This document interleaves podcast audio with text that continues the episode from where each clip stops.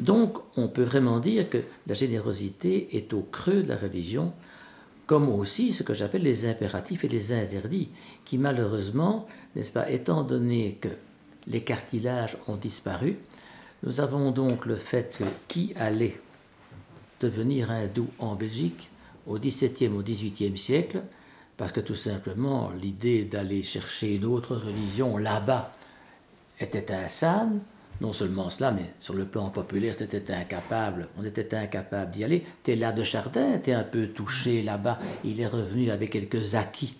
D'accord, mais c'était rare. Tandis que maintenant, les cartilages ont sauté, ça veut dire quoi?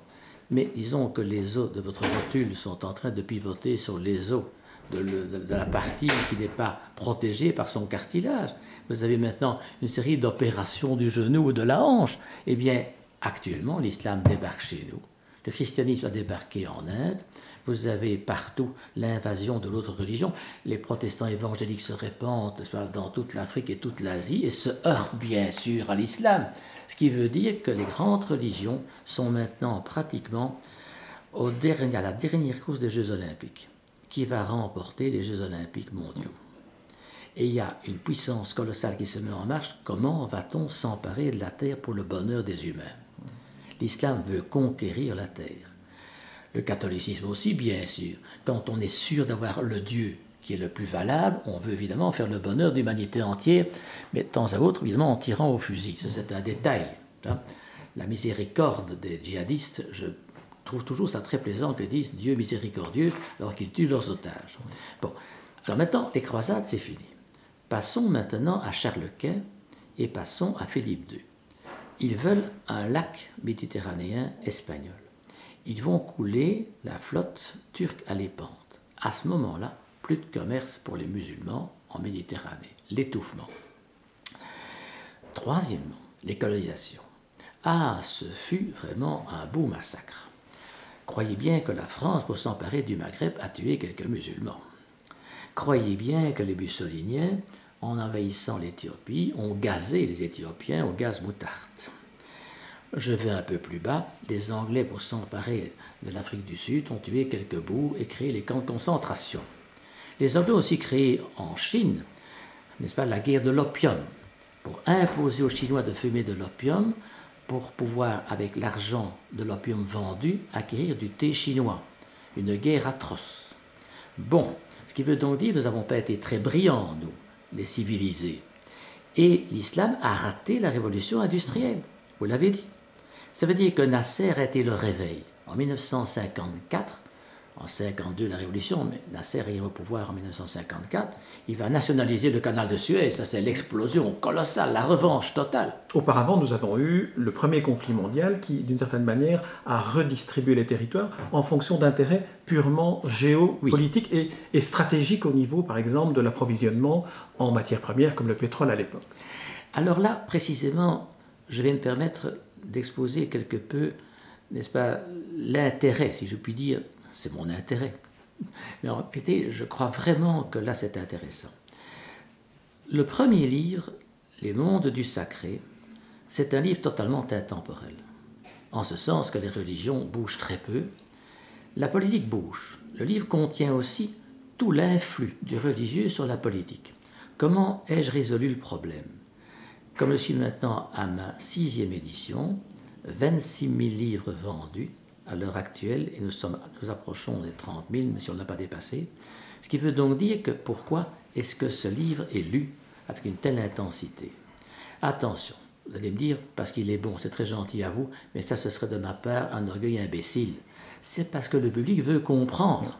Il répond à une attente véritable. C'est phénoménal, n'est-ce pas? Je n'arrête pas. J'ai un âge, je pourrais parfaitement prendre ma pension bien sagement et partir me reposer à la côte d'Azur j'ai l'impression qu'il y a une telle demande, je ne peux pas m'arrêter. C'est trois à quatre conférences par semaine avec 500, 600, 300 personnes qui se déplacent. Mais ça veut dire qu'ils veulent comprendre. Les médias sont trop rapides, les médias sont maintenant plongés dans les audimates. Donc ils cherchent à comprendre ce qui se passe. Donc le livre, le premier livre, obéit à ce genre de choses et éveille les gens à des recherches et permet aussi aux personnes de respecter les autres religions. Un chrétien lit il va se mettre à apprécier l'islam parce que l'islam est expliqué avec la même objectivité. Donc à la fois, il y a l'élément positif qui vient en générosité dans mon livre et les gifles qui sont aussi bien distribués aux laïcs qu'aux autres, par parenthèse. rappelons quand même qu'il y a quatre, quatre, axes dans ce premier roman, les mondes du sacré, qui ne sont pas les mondes du religieux. Ce sont les religions, l'ésotérisme. Euh, avec la franc-maçonnerie. Avec la franc-maçonnerie et, la, et, la, laïcité. Et, euh, on, voit, on voit, toutes les pensées humaines. Toutes les, toutes les pensées humaines. Et alors, en plus de ça, donc toute la politique. Toute la politique qui va justement se préciser jusqu'au printemps arabe, grosso modo. Et alors j'ai trouvé une solution, c'est que les 40 dernières pages de chaque édition sont modifiées. Donc au fond, les 40 dernières pages remettent le public dans l'actualité. Donc le livre ne bouge pas jusqu'à, je dirais, 850 pages et bouge sur les 50 pages dernières. Je pense que les préfaces se modifient aussi et qu'elles sont, elles sont très, très pertinentes parce qu'elles éclairent aussi la nouvelle édition, par exemple. Euh, Jean-Claude Bologne, qui écrit la préface de la dernière édition en date, vient compléter celle de Gabriel Ringlet et de Roger Lallemand. C'est un livre qui, au fond, contient trois préfaces et non des moindres. Roger Lallemand, qui a été président du Sénat, et puis tout le monde sait très bien ce qu'a fait Roger Lallemand, le grand laïc par excellence. Gabriel Ringlet, Dieu sait euh, ce qu'il a pu faire au sein de Louvain, et d'autre part Jean-Claude Bologne, très connu en France, ce qui veut donc dire que je suis extrêmement fier qu'il m'ait fait l'honneur de me consentir une préface, qui sont très éclairantes d'ailleurs. Cela dit, à l'intérieur de ces mondes du sacré, il y a 65 pages sur l'islam. Bien. Simplement, devant ce que l'islam devenait de plus en plus présent, eh bien, j'ai fait exploser les 65 pages, j'en ai fait 688. Attention, ce livre-là aussi est intemporel. J'aurais pu écrire chaque fois un petit livre de 200 pages au fil des printemps arabes. Je dis des, parce que chaque printemps arabe est différent selon chaque pays. Et donc j'ai fait autrement. J'ai fait 688 pages. Pourquoi 688 pages?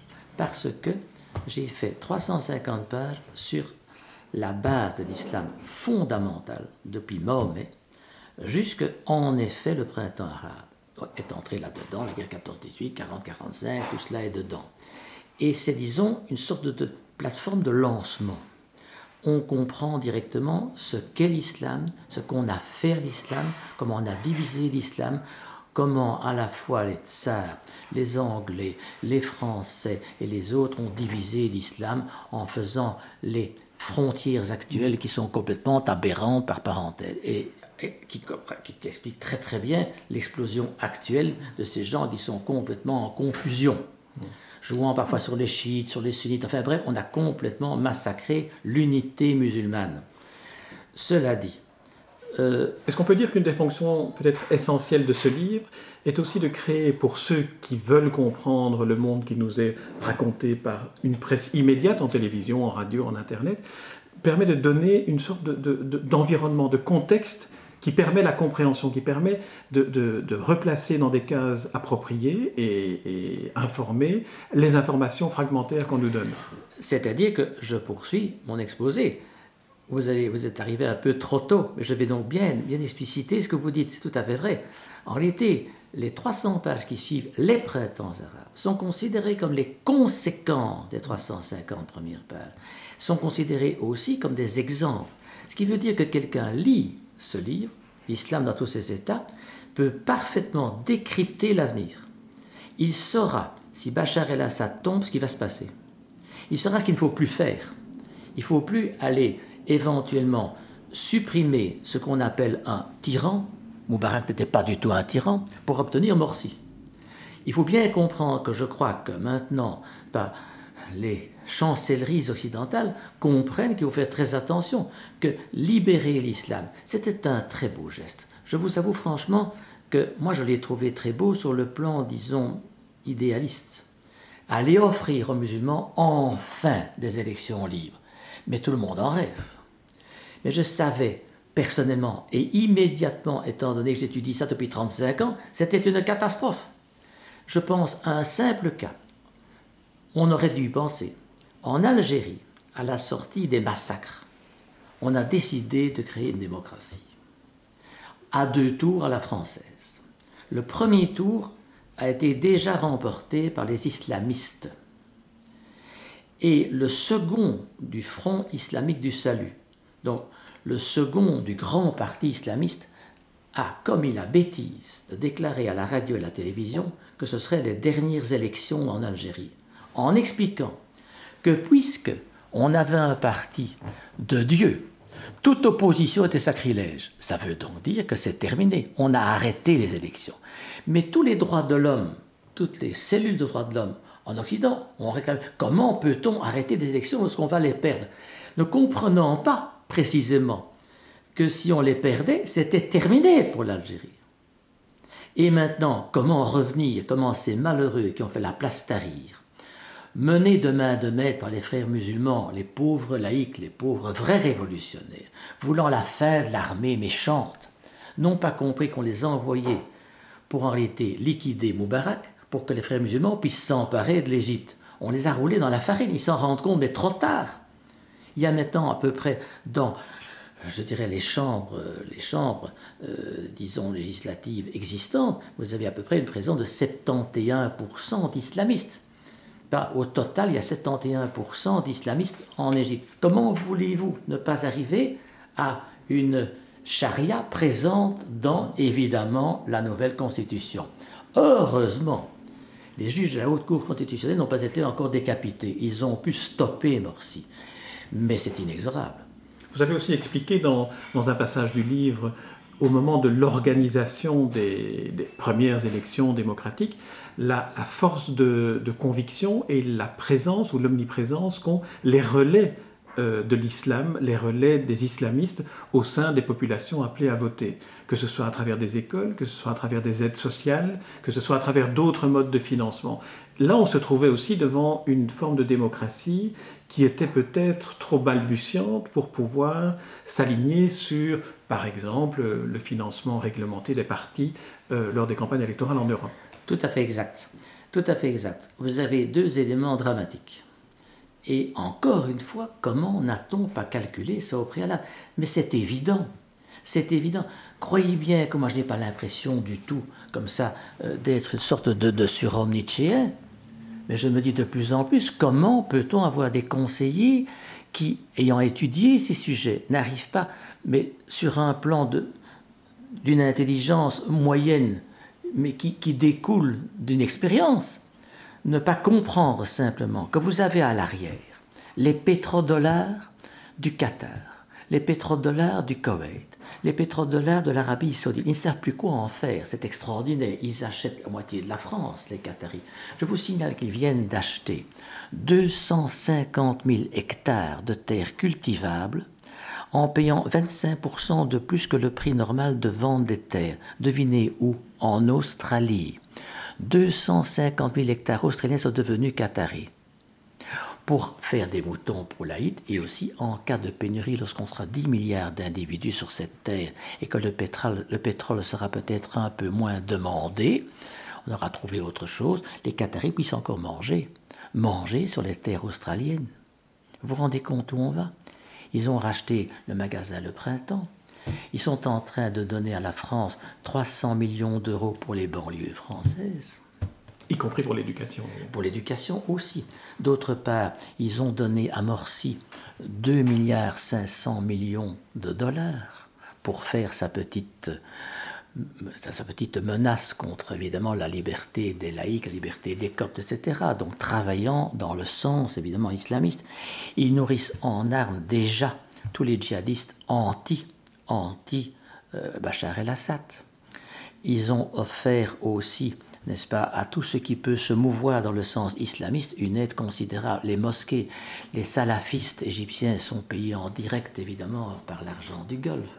Ça veut donc dire que dès qu'on déclenche là-bas une démocratie possible, vous avez immédiatement, je vais à peine plaisanter, en figurant cela dans un vieux temps d'ancien, vous avez les communistes qui touchent à ce moment-là des milliards de roubles de Staline. Le parti communiste de Georges Marchais était payé par Staline. Et là, les pauvres socialistes là du centre n'avaient pas d'argent. Alors, deuxièmement aussi, vous avez les mosquées cinq fois par jour. Immédiatement sont là les bureaux électoraux. Les propagandes sont en place. Les imams sont prêts. Vous avez donc l'appel à la prière qui est en même temps un appel à voter juste. Le cardinal Van Rooij a conseillé aux Belges, avant la guerre de 40-45, de voter contre Rex. Liquider Rex. Les hommes élus dans les églises ont liquidé le parti Rex. C'est clair. Intervention. que les, ah que, les, prêtres euh, dans les églises catholiques, euh, il y a 50 ans, exerçaient le même pouvoir d'influence que les, que les imams Mais dans, les, à fait. dans les écoles coraniques. Avec une petite différence, moins d'argent. Moins d'argent. Moi, je dis une religion survit, ou je dirais augmente son importance par la stratégie de la charité. La misère réveille Dieu. Lorsque vous avez besoin d'une couverture, une mosquée vous donne une couverture. Vous avez faim, une mosquée vous donne à manger. Une jeune fille a assisté à une de mes conférences sur la Turquie. Elle était au premier rang, c'était une jeune turque. J'ai dit la AKP, évidemment, est nourrie. C'est très clair, n'est-ce pas, d'argent, pas, de l'extérieur. Vous avez raison, me dit-elle à un moment donné, lorsqu'il y a les questions-réponses. Et elle me dit ceci On m'a offert dans une mosquée une chaussure superbe. Tu en auras une deuxième si on gagne les élections. C'était comme ça partout. Vous savez qu'en Algérie, l'Arabie saoudite distribuait aux jeunes femmes voulant bien porter le foulard, avant Bouteflika, n'est-ce pas, une somme de 400-450 dollars par mois. Vous compte ce que ça représente pour une jeune fille si elle met son foulard Bon, ce qui veut donc dire attention, je peux parfaitement comprendre ceci c'est que je ne suis pas en train de diaboliser. Simplement, je peux comprendre que si on est vraiment croyant, si on est vraiment, comment dirais-je, en appréhension de perdre ce Dieu, devant, au fond aussi, et là il faut être très clair, devant parfois l'écœurement que peut apporter un religieux l'iniquité que véhicule nos propres sociétés. Parce qu'enfin, j'ai parlé de la guerre de l'opium c'était nous. Parce qu'enfin, l'esclavage, c'était nous. Légalisation, mais c'était nous. Manifestement, actuellement, les cigarettiers qui tuent tout le monde par le cancer, c'est nous. La mondialisation qui nous oblige à une rigueur infâme, c'est nous. Un Cahuzac, c'est nous. Les banques qui n'ont aucune, aucune éthique, c'est nous. Vous avez déjà vu une banque musulmane faire la même chose que la nôtre? Non. Il y a un conseil d'uléma qui dirige l'éthique des banques. Il faut quand même faire la remarque. Lorsqu'on va dans une société musulmane bien patriarcale, je vais en Égypte, mettons, tous les cinq ans. D'abord, je vois le Caire, une longue route vide, les pyramides. Au bout de 25 ans, c'est plein de casinos, c'est plein de discothèques, mais c'est absolument affreux. Le Caire est en train de vivre une sorte de fantastique descente vers nos propres errements. Nos enseignements s'écroulent, mais complètement. L'enseignement européen est en dessous de tout. Au fond, l'argent devient complètement prioritaire. Un ami musulman m'a dit Vous critiquez parce que nous mettons sur la tête de nos femmes éventuellement un voile, par pudeur. Il dit Vous avez déjà vu les abribus où on attend les bus? Les femmes complètement déshabillées pour vendre un savon ou un chocolat. Vous avez déjà vu sur votre télévision, n'est-ce pas, vers minuit, les spectacles érotiques et pornographiques, n'est-ce pas, sur trois au moins chaînes dans les bouquets qu'on vous offre. Vous avez déjà vu, maintenant qu'il y a des réclames pour les maris, téléphonez-nous, nous vous offrons nos corps en toute discrétion. Ça passe à la télévision. Mais où va-t-on? Les audimates deviennent fous. On ne sait plus où aller on est en train de tout polluer. Nos jeunes qui sont en train de sauter sur l'ecstasy et qui se saoulent en un quart d'heure dans les discothèques, mais c'est nous, c'est une lèpre. En réalité, je vous assure vraiment que lorsqu'on voit cela, on peut comprendre soudain que la religion se dit revenons à quelques lois naturelles un peu plus, disons, un, un peu plus correctes.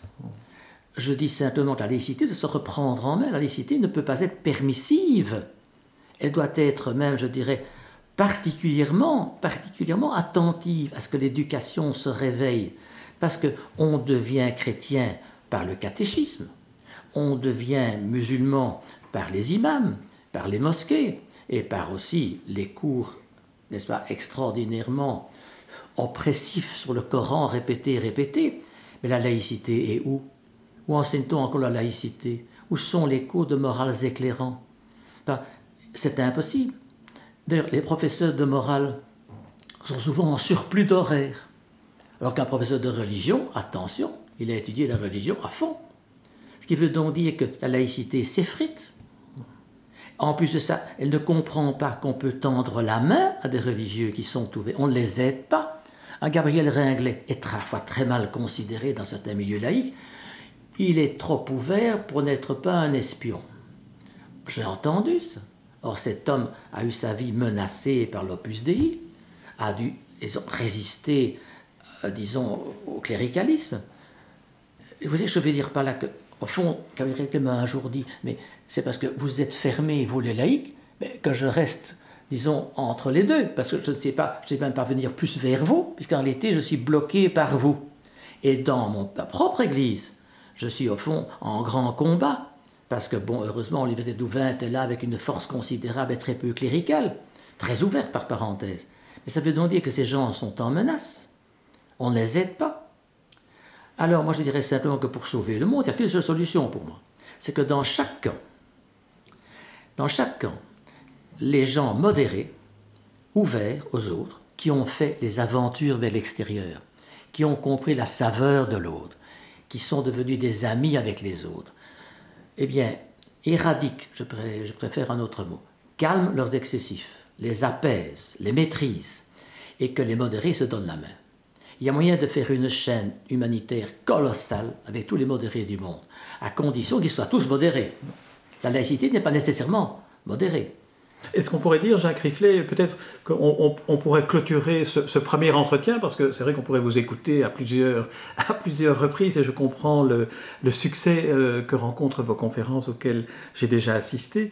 Euh, est-ce qu'on pourrait peut-être essayer, essayer de, conclure sur cette proposition-là que vous faites, ou sur cet espoir-là que, que vous formulez, qu'il y a peut-être dans une laïcité modérée européenne, une sorte de leçon à tirer qui pourrait peut-être donner lieu à un troisième ouvrage euh, qui accompagnerait les mondes du sacré, l'islam, qui pourrait être la laïcité européenne dans ce qu'elle a eu comme potentiel, qu'elle a peut-être euh, dilapidé ou gaspillé, ou de ces repères modérés que l'on perd et auxquels euh, vous contribuez à, les restaurer en donnant toute la matière à étudier et à laquelle s'intéresser dans vos livres.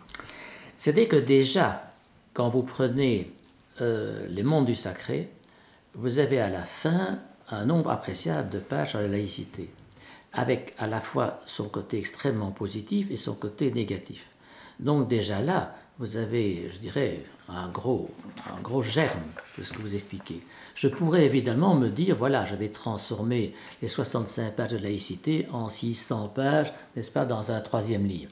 Je parlais plutôt d'actualiser, de, de, de, remettre dans un livre euh, peut-être concentré sur l'Europe, par exemple la crise morale qu'engendre l'affaire Cahuzac, par exemple, tout, tout, ce que ça implique comme ramification, les subprimes aux États-Unis, la nonchalance et la désinvolture de la gestion bancaire.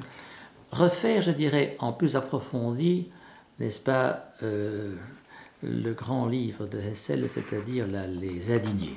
Mais cette fois-ci, avec ce que j'appelle les fondements, les fondements étudiés de façon très approfondie, de façon que ce ne soit pas les indignés sur un plan grand espoir, etc., parce que c'est un appel, pas, mais en faire un livre. C'est votre méthode, c'est la méthode riflée, je dirais, c'est d'aller dans les fondements pour donner à comprendre, et donner à connaître, et puis après réfléchir. Finalement, c'est un aliment pour la réflexion. Vous, vous savez, une chose étonnante, c'est qu'il m'est déjà arrivé, j'ai fait une conférence devant les imams de Belgique.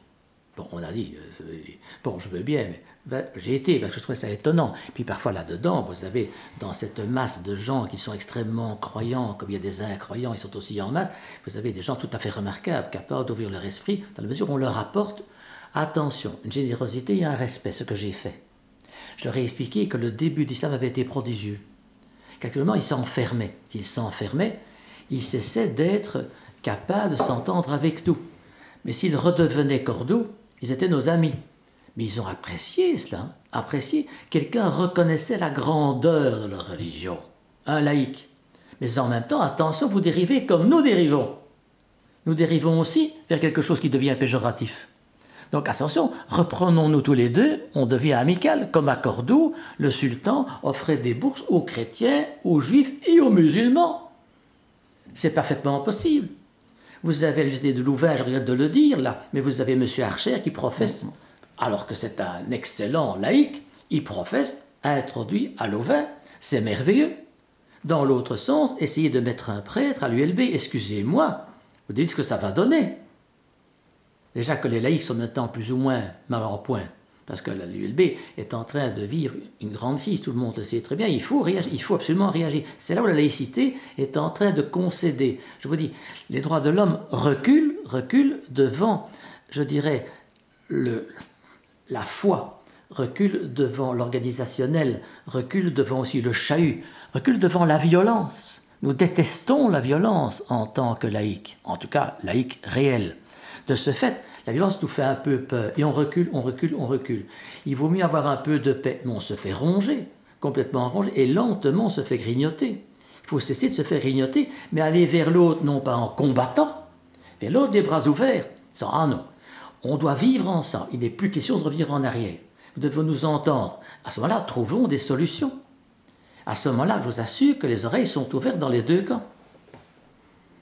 Est-ce que justement, et, ce sera là la conclusion, si vous voulez bien, votre réaction à cette proposition que je fais, est-ce que justement ce qui fait la force de, votre livre, indépendamment des qualités propres du récit euh, que ces livres constituent, parce que je pense que votre expérience, comme je disais au début de l'entretien, votre vie, mais aussi vos qualités de pédagogue, votre information d'homme, euh, d'avocat formé euh, aux aspects juridiques des choses et à la science politique, en plus d'une ouverture d'esprit et d'un sens de la pédagogie, font que l'instrument que vous nous donnez est un instrument idéal pour arriver à une connaissance, mais aussi pour arriver à, euh, pour paraphraser Victor Hugo, à la paix qui est le débat des idées plutôt qu'à la guerre qui est le débat, qui est la violence entre les hommes.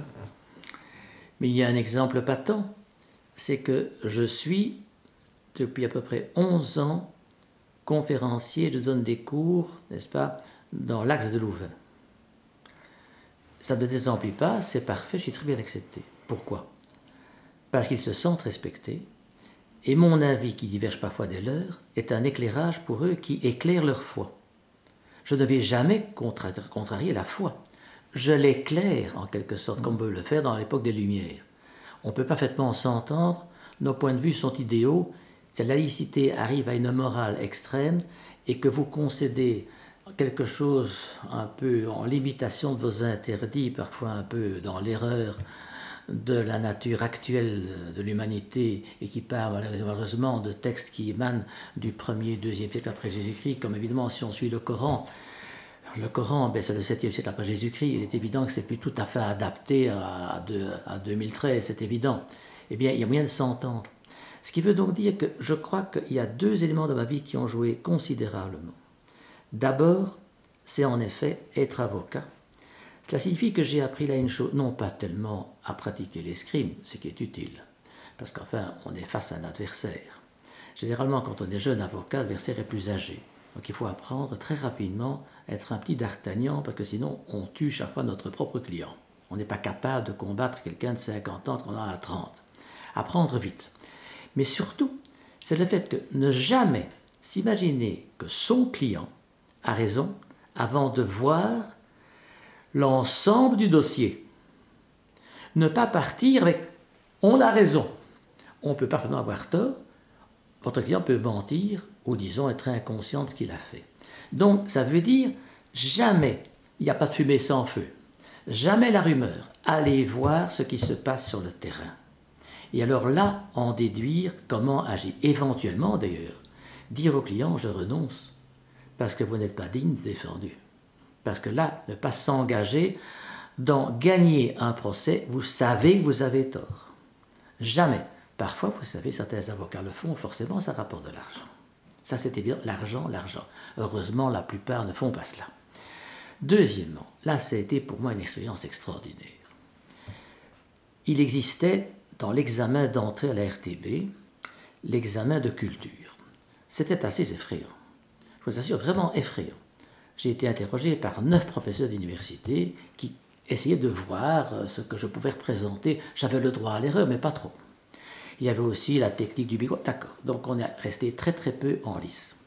Et puis on est entré pendant, je ne sais plus, moi je dirais de trois mois à six mois en stage pour devenir susceptible d'être autonome sur antenne. Vous avez une responsabilité colossale. Et j'ai fait ce qu'on appelle un petit matin, premier petit matin. Je me lève à 4 heures du matin, j'arrive à 5 heures à la radio, et là, n'est-ce pas, je suis pris en main par un chef de stage qui était à ce moment-là Lacterman, qui me précédait d'une session, et Lacterman arrive vers 5h15 du matin. Il tire 60 mètres de dépêche tombée dans la nuit, avec Reuter, Agence France Presse, euh, éventuellement euh, Belga, etc., incompris. Six projections pas, de dépêche. Il est assis à une grande table avec, disons, une lame, une lame qui borde un des flancs de la table et coupe les dépêches et fait des petits tas. C'était l'époque du Vietnam. Des petits tas, jette parfois ce qui est inutile, etc. Donc se compose des petits tas. De 5h15 à 6h moins le quart. Puis lit en 10 minutes les journaux du matin. Puis téléphone éventuellement à New York pour demander un billet de New York. À 6 heures arrive une dactylo complètement échevelée mettant du rimel. De 6 heures à 6 heures et demie, notre ami Lacterman a dicté en direct et de mémoire le journal parlé du matin.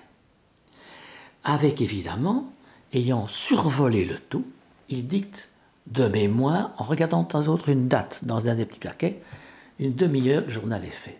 je me suis dit, c'est un martien. C'est un martien. Entre-temps, pendant qu'il lisait tout cela, je feuilletais.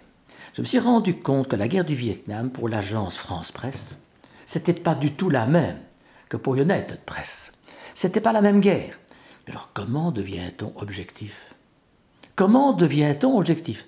Mais là, j'ai vraiment appris qu'avant d'écrire une ligne, j'ai derrière moi 60 mètres de dépêche, j'ai cinq journaux et j'ai trois livres qui parfois se contredisent. Je vais parfois sur le terrain, le terrain, aller voir ce qui se passe en Inde pour vérifier ce que j'ai entendu ici. Résultat, ça veut dire qu'à ce moment-là, vous arrivez à une relative objectivité. Relative. On ne peut pas être totalement objectif. Mais il faut absolument faire taire ses propres pulsions intérieures et arriver à être complètement dégagé des a priori. C'est pour ça que lorsque M. Blatchen, à nom de Dieu, m'a interrogé, sa première question était Êtes-vous laïque? Je dis Bien sûr. Comment voulez-vous que j'écrive un livre relativement objectif sur 14 religions si je pratique l'une d'entre elles? C'est pas possible. La laïcité, ça c'est la grande chose de la laïcité, c'est le seul endroit où on peut convoquer tout le monde sans avoir un a priori, être un véritable chef d'orchestre en quelque sorte. Parce que vous n'êtes pas un violon, vous n'êtes pas une contrebasse, vous n'êtes pas une trompette, vous n'êtes pas un des musiciens qui préfère souffler et l'autre gratter. Vous êtes le chef d'orchestre. Vous êtes le seul à pouvoir en quelque sorte étudier l'humanité. Les religions fragmentent l'humanité. Les religions créent un bloc chrétien, un bloc musulman, un bloc hindou. Moi, je veux épouser l'humanité en toute, en toute modestie. Épouser, ça veut dire quoi? Mais vivre l'humain. Et ça me permet à ce moment-là de rendre à l'humain une fantastique capacité lui aussi de se modifier. J'avoue franchement que plusieurs personnes lisent mes livres et disent après ça, on a appris une certaine sérénité dans l'approche. Je vais peut-être vous dire quelque chose de tout à fait, de tout à fait étonnant. Bon, d'accord, ça se, vend bien, je gagne des droits d'auteur. Je suis très content, voilà, je suis connu, vous avez compris, t'as compris, hein. ça, ça va bien, ça va bien, ma vie va bien. Oui, mais attention, l'argent, c'est rien. Un jour, je fais une conférence et j'ai une vingtaine de personnes qui veulent une dédicace. La dixième semaine près de moi, c'est un monsieur qui doit avoir à peu près 50 ans. Il c'est pour mon fils. Comment s'appelle-t-il? Eric. Je mets Eric, virgule. Quel âge a-t-il? 4 ans. 4 ans, je me dis, ce monsieur plaisante. Que voulez-vous faire avec votre fils de 4 ans avec un livre comme ça? Ah non, monsieur. J'ai lu ce livre. Il a bouleversé ma vie. Je vais lui offrir ce livre lorsqu'il aura 20 ans pour forger la sienne. Eh bien, vraiment, à ce moment-là, vous dites, vous servez à quelque chose. Et ça, c'est inouï. Dire que simplement, vous servez à quelque chose.